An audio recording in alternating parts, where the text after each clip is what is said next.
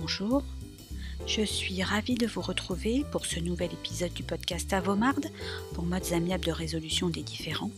Je suis Sonia Kouchouk, avocat et médiateur, et cette semaine, je vais vous parler des enfants dans les modes amiables, ou plutôt comment préserver vos enfants des conséquences d'une séparation ou d'un divorce grâce au mode amiable. Alors vous êtes prêts? C'est parti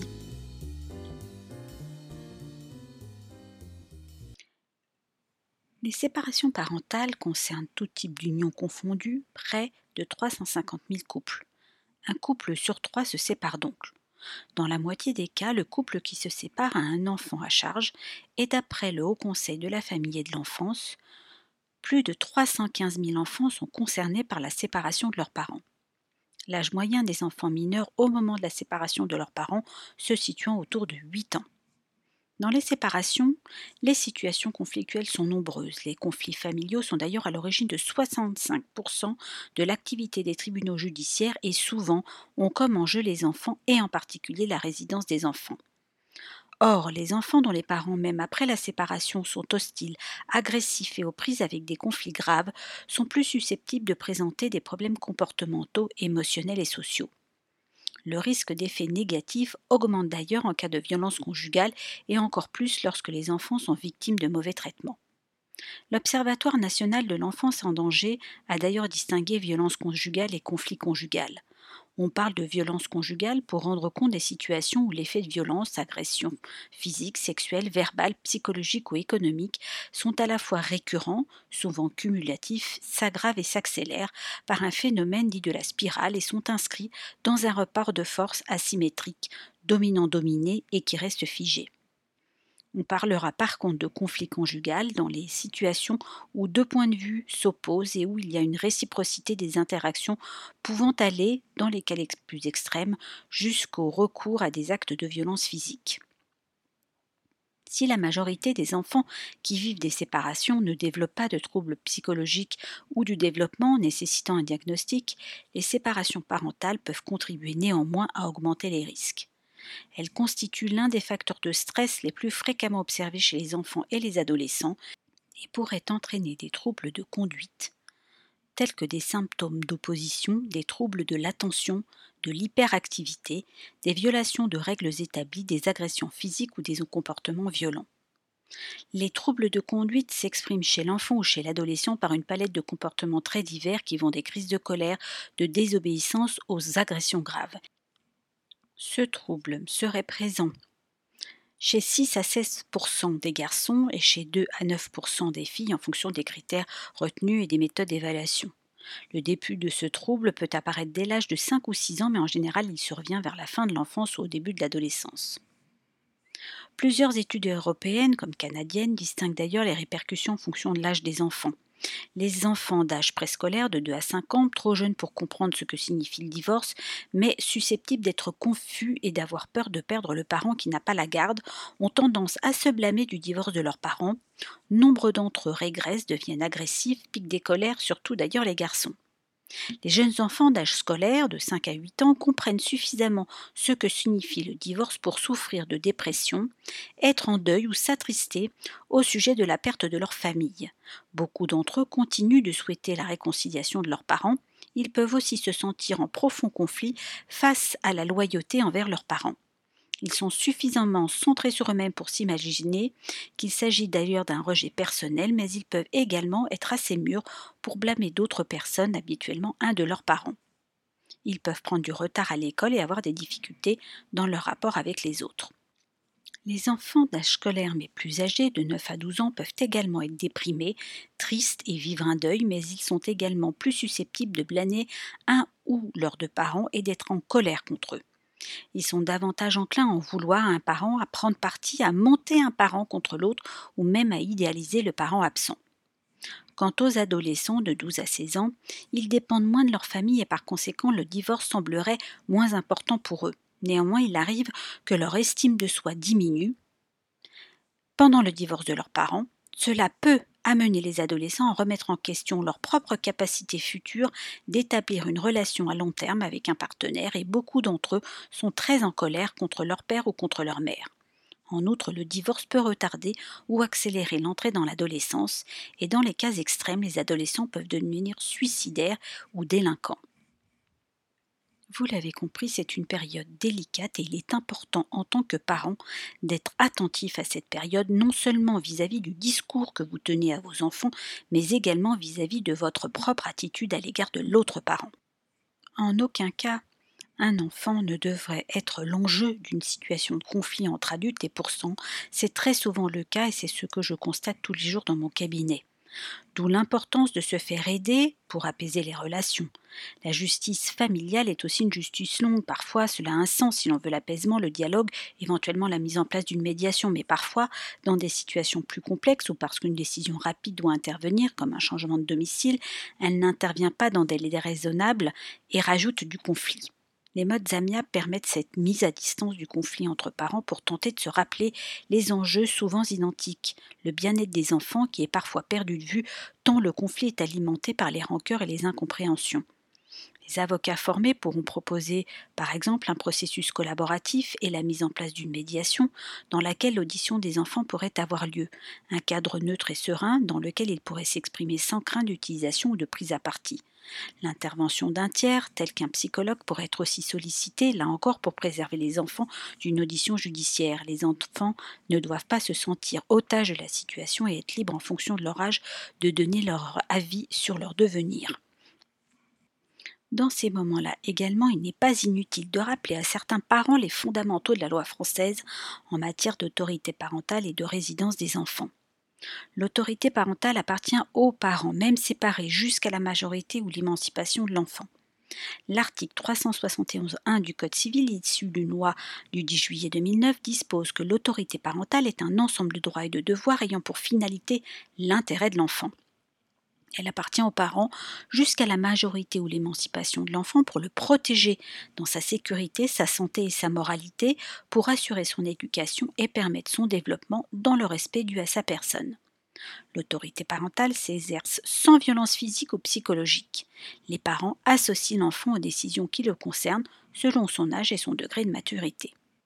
Les obligations parentales sont donc importantes et elles sont exactement conjointes et doivent permettre le développement d'une coparentalité. Or souvent, la naissance d'un enfant et son éducation peuvent générer des différends au sein du couple, des tensions, des non-dits, des souffrances qui ressurgissent avec force au moment de la séparation et viennent fragiliser la relation même longtemps après la séparation. En proposant un accompagnement quand un conflit apparaît au sujet de l'enfant, il est possible de favoriser la mise en place plus sereine de l'organisation de la vie de l'enfant et des conditions de sa coéducation la médiation familiale favorise l'entente des parents et un exercice plus apaisé de la coparentalité.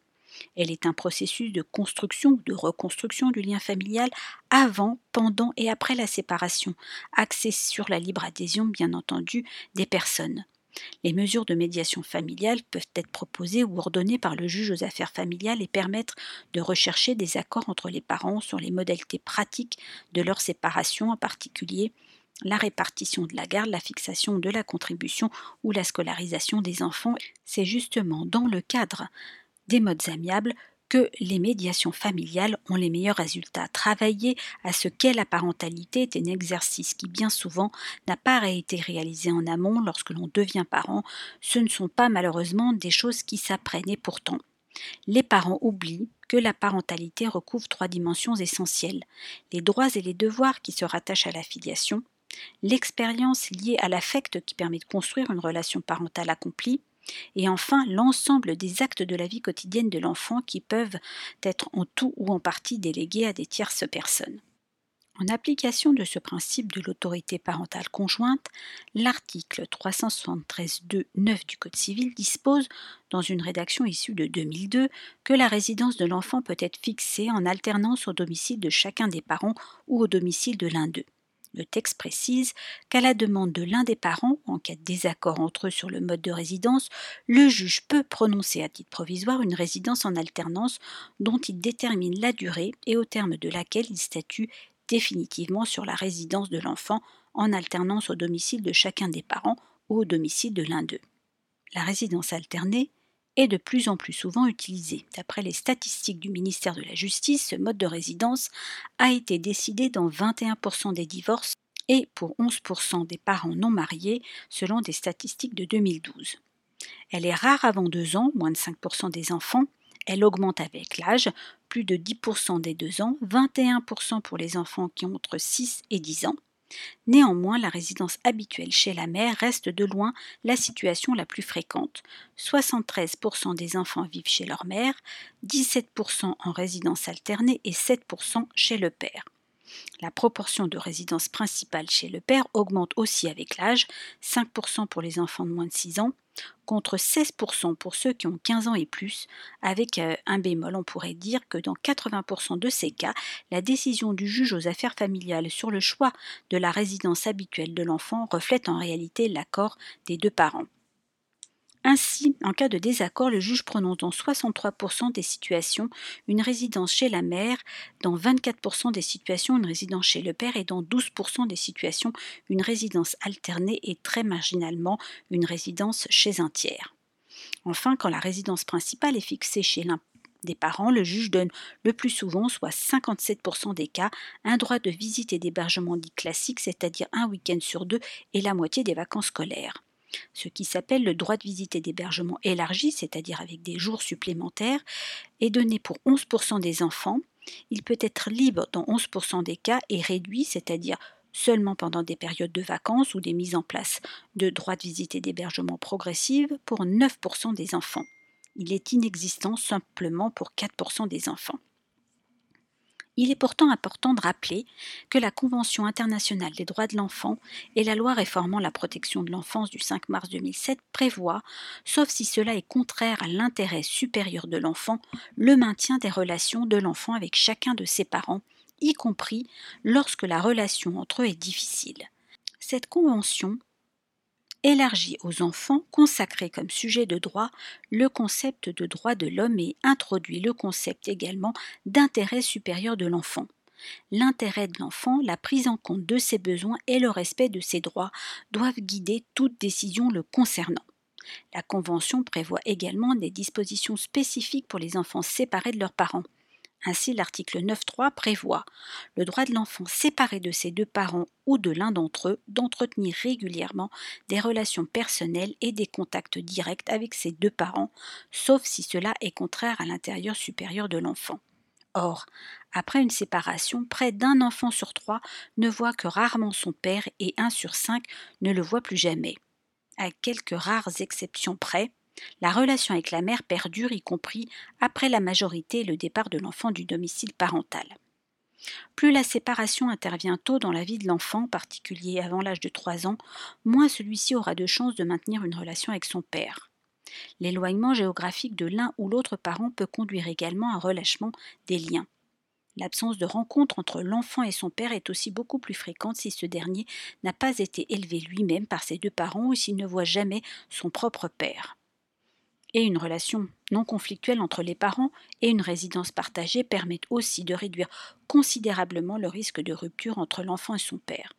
La rupture du lien père-enfant est aussi plus rare dans le cas d'une résidence alternée. Il est donc primordial, dans le cadre des séparations même conflictuelles, de prendre un temps pour réfléchir à l'impact de vos comportements d'adultes sur vos enfants de se faire aider par un tiers, qu'il soit médiateur, qu'il soit psychologue, qu'il soit conseiller conjugal, afin de rebâtir les fondamentaux de la coparentalité. La coparentalité renvoie au principe fondateur de co-responsabilité parentale dans l'éducation de l'enfant, quels que soient les aléas de la vie conjugale et familiale.